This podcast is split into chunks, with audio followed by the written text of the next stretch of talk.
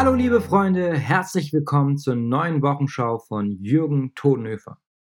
In dieser Wochenschau geht Jürgen Todenhöfer auf positive und kritische Ereignisse der letzten Woche vom 1. bis zum 7. Juli 2019 ein. Die heutigen Themen behandeln die Taliban, das Treffen von Donald Trump und Kim Jong-un, die Sea-Watch-Kapitänin Carola Rakete und das Flüchtlingschaos. Dieser Podcast ist ein Auszug aus dem Live-Video auf der Jürgen Todenhöfer Facebook-Seite. Viel Spaß beim Zuhören. Die Wochenschau heißt, ich möchte über die aus meiner Sicht vier wichtigsten Ereignisse der Woche berichten, die mich berührt haben. Es gibt natürlich noch viele andere. Ich möchte über positive Ereignisse berichten und über kritische. Was waren denn die positiven Ereignisse der letzten Woche? Positiv fand ich, finde ich in dieser Woche, dass in diesen Stunden in Doha in Katar, in diesen Stunden, an diesem Tag, eine, die größte bisherige Konferenz der Taliban mit de, den Vertretern der afghanischen Regierung und der afghanischen Gesellschaft stattfindet. Und das ist ein ganz, ganz großer Tag. Die Regierungsvertreter kommen alle als Privatleute. Und es ist ein großer Tag, weil man eine Lösung mit Waffen nicht finden kann. Das haben sie nach 17 Jahren festgestellt, dass es keine Waffenlösung gibt. Und jetzt wird richtig verhandelt und das ist ganz, ganz, ganz, ganz wichtig. Man hätte diese Verhandlungen, wenn man mir gefolgt wäre, wie ihr wisst, schon seit 17 Jahren haben können. Ich setze mich seit 17 Jahren für Verhandlungen ein zwischen der afghanischen Regierung.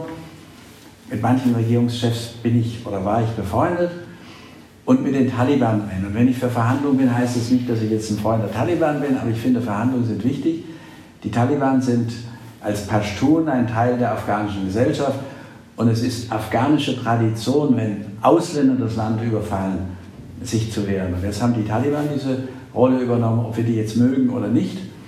Sie haben teilweise berechtigte Ansprüche, aber die anderen Bevölkerungsmitglieder Afghanistans haben auch berechtigte Ansprüche nämlich zum Beispiel, dass die Rechte der Frauen gewahrt bleiben und dass die Menschenrechte beachtet werden.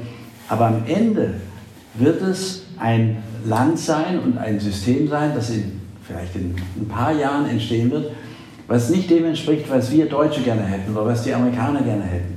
Aber Afghanistan gehört nun mal den Afghanen.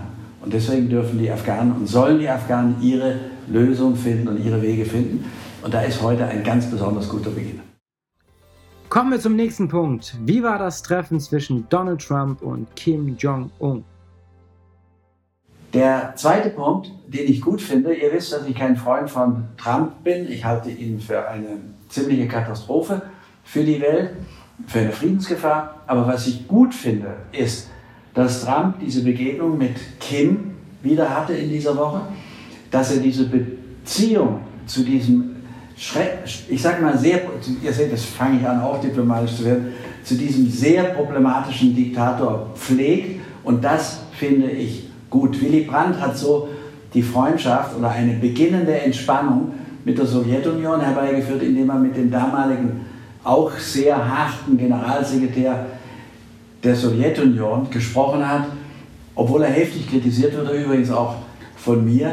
Man muss mit seinen Gegnern sprechen und ich finde es gut, dass Trump, der vieles falsch macht, mit Kim spricht. Er wird das Nuklearproblem dadurch nicht lösen können, sondern er baut eine Beziehung auf und diese Beziehung ist dann wichtig, wenn es zu einer Krise kommt. Die Nuklearproblematik wird er deswegen nicht lösen können, weil die Nordkoreaner gesehen haben, was geschieht, wenn man abrüstet. Er hat es gesehen am Beispiel Saddam Husseins, der alle wichtigen Waffen abgeben musste. Und als er entwaffnet war, haben die Amerikaner ihn überfallen, aufhängen lassen und über eine Million Iraker getötet.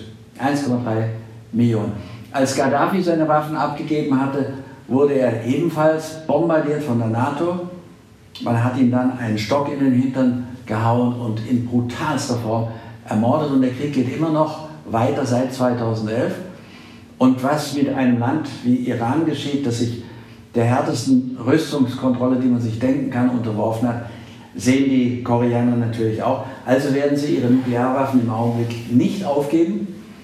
Aber eines Tages, möglicherweise nach einer Phase der Entspannung, ist alles denkbar. Aber das wird nicht in einem Jahr sein, sondern das wird zehn Jahre dauern, das kann 20 Jahre dauern. Das sind zwei positive Ereignisse. Ihr seht, ich kann auch mal was loben, was die amerikanische Regierung macht. Und wie ist das Verhältnis zwischen den USA und dem Iran? Im Iran-Konflikt, im Konflikt über den Nukleardeal, wird Iran heute, ihr seht, wir sind da richtig live dabei, dass die Uranmenge, die angereicherte Uranmenge über 3,67 Prozent hinaus anreichern und auf bis zu, man schätzt, bis zu 20 Prozent gehen. Weil Sie haben gesagt, wir gehen auf den früheren Stand und das waren dann 20 Prozent. Atomwaffenfähig wird man erst bei ungefähr 90 Prozent. Ich sehe darin kein großes Problem, weil der religiöse Führer des Iran, ein, ein sehr harter Politiker, erklärt hat, Iran werde nie die Atomwaffe wollen und die Atomwaffe sei unislamisch, wie alle anderen Massenvernichtungswaffen auch.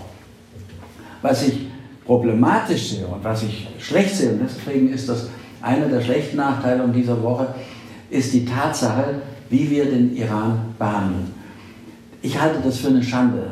Der Iran hat bei dem Nukleardeal auf Wunsch aller Europäer, ich gehörte zu den Europäern dazu, die bei der iranischen Regierung vorstellig geworden sind und wie andere auch gesagt haben, ihr müsst euch internationalen Kontrollen unterwerfen.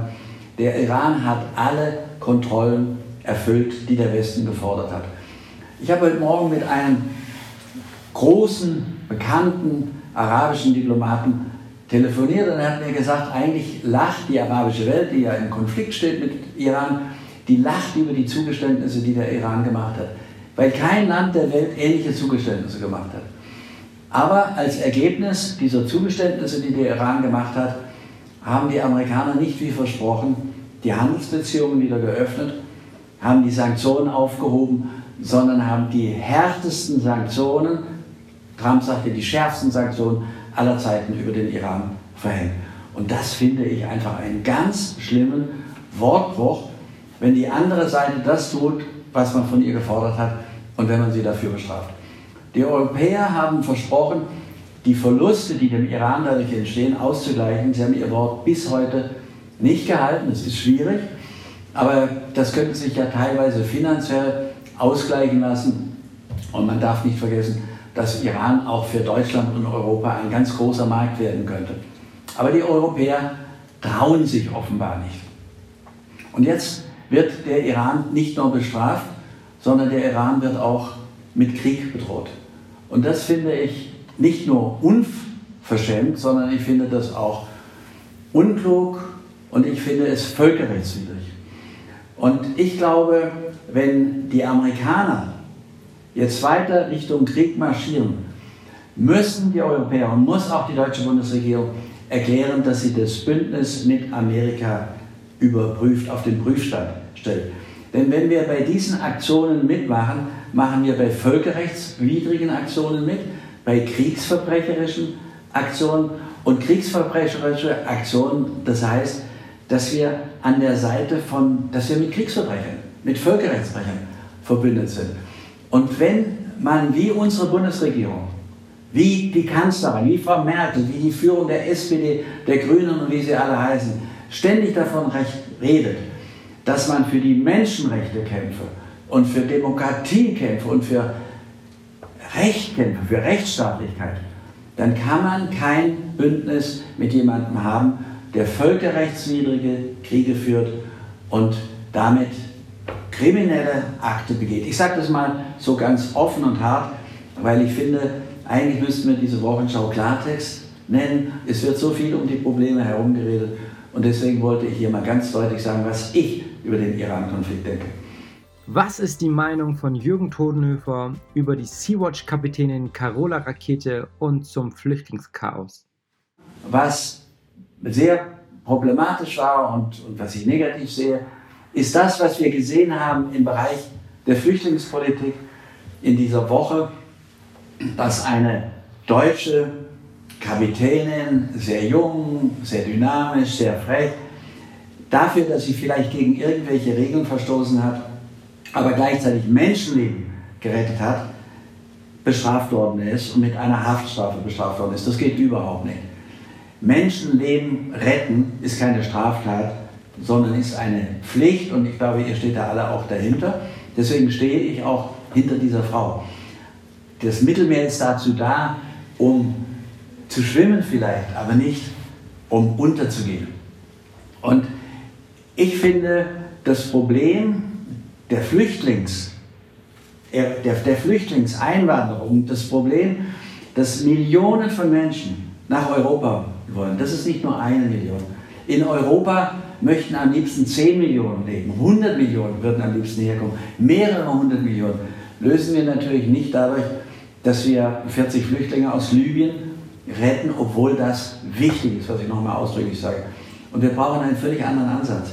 Ich glaube, wir brauchen auch aus eigenem Interesse ein Einwanderungsgesetz.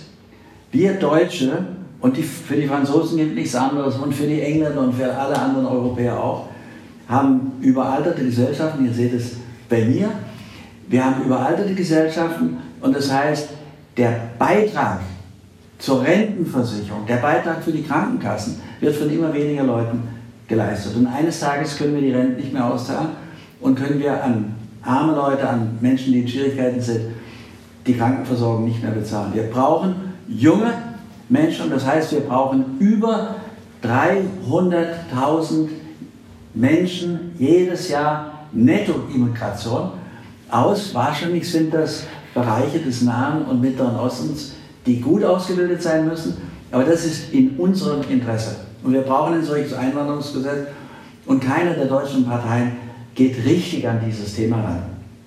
Wir Einwanderer, wenn wir das in einer geordneten Politik machen und nicht in einer chaotischen Politik, wie das in der Tat in den letzten zwei Jahren unter SPD und CDU der Fall war, Einwanderung kann uns sehr helfen, wenn sie geordnet ist und wenn die Menschen dann richtig als Menschen bei uns akzeptiert werden und integriert werden. Aber das ist nicht das Einzige.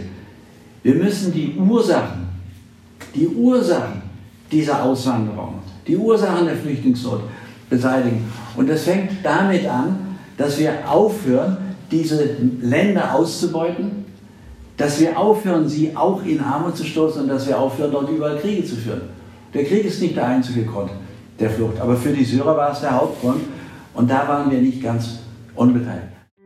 Das war die erste Folge vom Podcast von Jürgen Todenhöfers Wochenschau. Vielen Dank fürs Zuhören.